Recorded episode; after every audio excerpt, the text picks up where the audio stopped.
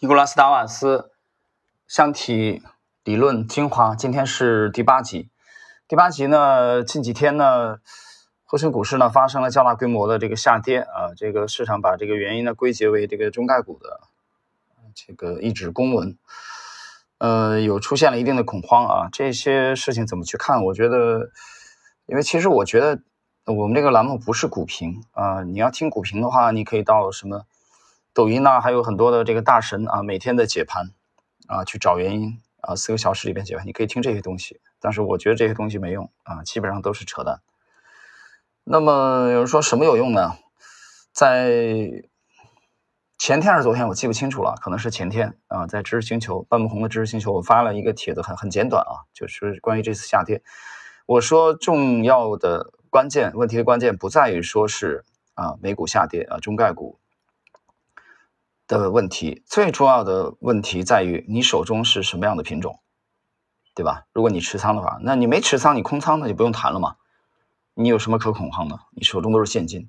如果你持仓的话，你手中什么样的品种啊？是被高估的失梦率几百倍的啊？这样的已经都被炒的如火如荼的品种，还是潜力没有充分释放的品种？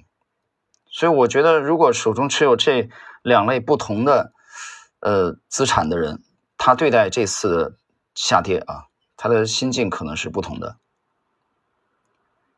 呃，彼得林奇在他的著作当中曾经谈到过啊，对股市下跌的理解。我们且不谈这个巴菲特这种风格啊，就说我们 A 股的这种下跌，在我们记忆中。也已经有了那么多次，我总是去拿去年呃跟这个二零二零年疫情的那个二月三号啊那个那个跳空几千个股票跌停的去比，你想一想中概股的这个退市也好暴跌也好，有没有去年那么恐慌？有没有？对吧？换言之，世界末日来了没有？股市是不是完了？下个月或者明天要关闭？啊，有人说我的钱退不出来，流动性有问题。如果是这样的话，那真的是的确担忧，可能睡不着觉。第一个，如果不是这种问题，回到刚才我讲的星球发的帖子，最重要的是什么？你手中的质地，你到底拿到有什么样的品种？这个是决定了你能不能睡得相对比较睡得着、比较淡定的。嗯，主要是由这个因素决定的。另外呢，那又有人把今天的反弹归结为这个昨天啊半夜新华社的这篇文章，呃，我觉得这些东西吧，可能是这个原因，也可能不是。但反正我不研究这些东西，我不关注这些东西。我们现在更多的是聚焦于我们手中持有什么样的品种。那我们把最低的风，我们把这个最大的风险啊考虑进去。那么其他的我们就交给时间。交给时间，并不代表说你你持有的股票，你买的股票啊，它它一定会随时就能上涨，或者说它一直在涨，不可能的。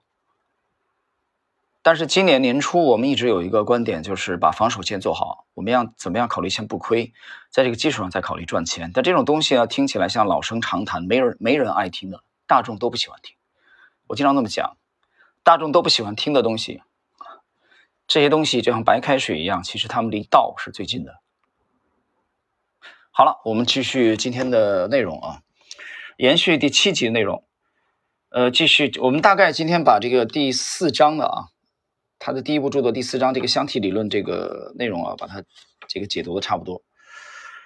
调整的第一步就是要采用啊我所谓的快速的止损的工具啊。既然我已经知道有一半的时间我的判断都是错的，那为什么不能面对现实承认错误，并在损失还不大的时候就立即卖出呢？例如。如果我以二十五美元的价格买入一只股票，为什么不能在它跌到二十四美元的时候就卖出呢？我决定在下达止损买单，以便在某一特定价位买入股票时，同时设定自动止损的卖单，以免股价下跌。我想这样的话，我可以睡着了，也不会出现大的损失。如果某只股票跌到了我认为它们应该跌的价位以下，那么我下达的止损卖单会自动帮我止损售出，这样我就不用在晚上睡觉的时候仍然为之提心吊胆了。我知道许多次为了减少损失，我被止损出局后，股价立即出现大幅上涨。但与防止发生巨额损失相比，这并不重要，因为我总有机会再次以更高的价格买回这只股票。呃，这一段呢，我们能看到呃达瓦斯的这个风控啊，风控的这个风格。当然，这是他第一步的，可以说在确立箱体理论、摸索箱体理论的这个早期啊，这个初期对止损的理解。当然，我们也要明白一个重要的前提条件，它的操作是以中短线啊，以短线的做突破为主的。这个前提我一直要强调。离开这个前提，我们谈它的啊解解读它的数啊，没有任何意义的，因为这是一个大背景。第二，然后我采取了第二步。我知道，即即便在我判断正确的那一半时间里，也不一定就成功。我开始明白为什么我会这个手无敌之，并且破产。因为举例来说，如果我投资约一万美元，最后以买入价啊这个平摊，那么每次操作时，每买入一只股票要花一百二十五美元的手续费，每卖一只股票也要花一百二十五美元的手续费。也就是说，实际上我还是损失了两百五十美元。现在就假设我有一半时间判断正确，如果一次交易的成本是两百五十美元的话，那么即便以买入价卖出，没有造成实际损失，也只需交易四十次啊，我的本金就损失完了，因为你有交易成本嘛。交易四十次的手续费就要一万美元。下面列举了手续费这只硕鼠是怎样在每次交易中吃掉本金，并最终吞食全部资金的。解决这一问题的唯一办法就是我的利润必须比损失多。我在过去的经历中知道，对我来说最困难的问题在于约束自己，不要那么迅速卖出正在上涨的股票。因为我是一个胆小鬼，所以总是赚了一点钱就把股票迅速卖出。不管什么时候，只要我以二十五美元价格买入的股票涨到了三十美元，我就会十分担心它可能会跌回去，匆忙卖出。我明知道什么是正确的做法，但却还是不可避免地朝相反的方向行动。既然我没有办法让自己每次都摆脱恐慌，那么更好的办法是采用另一种。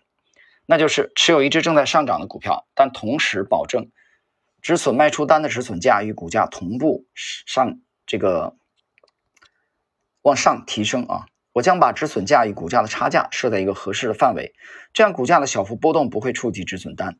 不过，如果股价真的开始掉头向下，我就会卖出。采用这种办法，我永远只会损失小部分利润，从而保住大部分利润。接下来怎么确定？收获利润的时机呢？我知道我不可能卖在最高价。任何宣称自己能卖在最高价的人啊，都是撒谎，经常宣称啊，就宣称自己经常卖的最高价。如果我在一只股票上涨途中将其卖出，这纯粹是猜测，因为我不知道股价最终涨多高。猜测一只股票涨多高，就像猜测窈窕淑女会演两百场一样。你可能认为这个电影会演三百和四百场，这都有可能。为什么不可能呢？只要制片人看到每晚剧院的座位都是满的。他就会一直演下去，因为此时停演显然很愚蠢。只有当制片人看到剧院出现空座位时，他才会考虑停止演演出。我借鉴与百老汇的这一比较，来解决出售时机的问题。只要股票在上涨，我不应卖出。那么什么时候卖出呢？应该在股价箱体开始反转的时候卖出。当股价箱体的金字塔开始向下时，就表明了停止演出、抛售的时刻来临。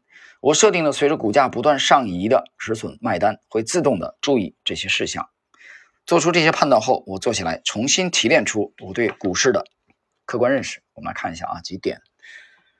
呃，第一，要买对股票；第二，要在正确的时间买入，呃，这个就是择时啊。第三，尽量减小损失；第四，尽量扩大利润。我采用的工具如下：第一，价格与成交量，这个其实就是市场行为；第二，箱体理论。啊，箱体理论，我们解释一下啊。到这一章啊，它才刚刚呢开始摸索摸索出啊，这其实是箱体理论的雏形。它后期其实还是做了修正啊。在以后的后续节目当中，我们会继续的解读啊，深度的进行解读。第三，自动的买单啊。第四，止损卖单，止损卖单也是自动的啊。我决定将下面的这一举措作为我的基本策略，我将漫步的跟随一轮上升趋势。并随股价不断上移的止损卖单来作为保险措施。当措施继续时，我将补仓；当趋势反转的时候呢，我就像小偷一样迅速撤离。我知道还有许许多多的小问题，实际上操作起来还要做大量的猜测。我估计有一半的时间判断正确，这一估计可能过于乐观，但最终我能比以前更清楚看出问题所在。我知道我必须采用一种冷静的、不带感情色彩的态度来看待股票。当股价上涨时，我不能与股票谈恋爱；当股价下跌时，我也不能对他们感到愤怒。实际上，股票根本就没有好坏之分，只有上涨的股票和下跌的股票，而我应该持有上涨的股票，并卖出下跌的股票。我知道要做到这一点难度比以往任何时候都大，我必须控制住自己的恐惧、希望和贪婪的情感。我确信这需要极强的自律能力。当我感觉自己就像知道一间房子最终会被照亮一样，在黑暗中充满信心的摸索，寻找能带来光明的开关。呃，那么以上呢是第四章的啊，他对这个箱体理论的这个创立箱体理论的这个雏形，呃的研究。那么我们能看到它的这个投投资啊，或者投机的这个这个行为啊，逐渐的是走向了正轨。这个过程中呢，它也在做不断的修正，比如说自动的设置买单啊，以防这个错过突破；同时呢，自动的设置卖单啊，以防这个自己睡得不安稳。呃，在这个里边有一个关键的点啊，大家有没有注意到啊？在去解读啊、阅读这一块的时候，他刚才提到过，只有上涨的股票和下跌的股票。啊，股票没有好坏之分，而我应该持有上涨的。那么持有上涨到什么程度啊？这是问题的关键。并卖出下跌的，怎么去界定啊？这个下跌什么样的下跌的股票该卖出？我觉得这是其实交易体系当中最关键的啊因素了。这个我们在后期的内容当中啊，将继续深入的去解读。好了，我们今天的第八集的内容啊就到这里。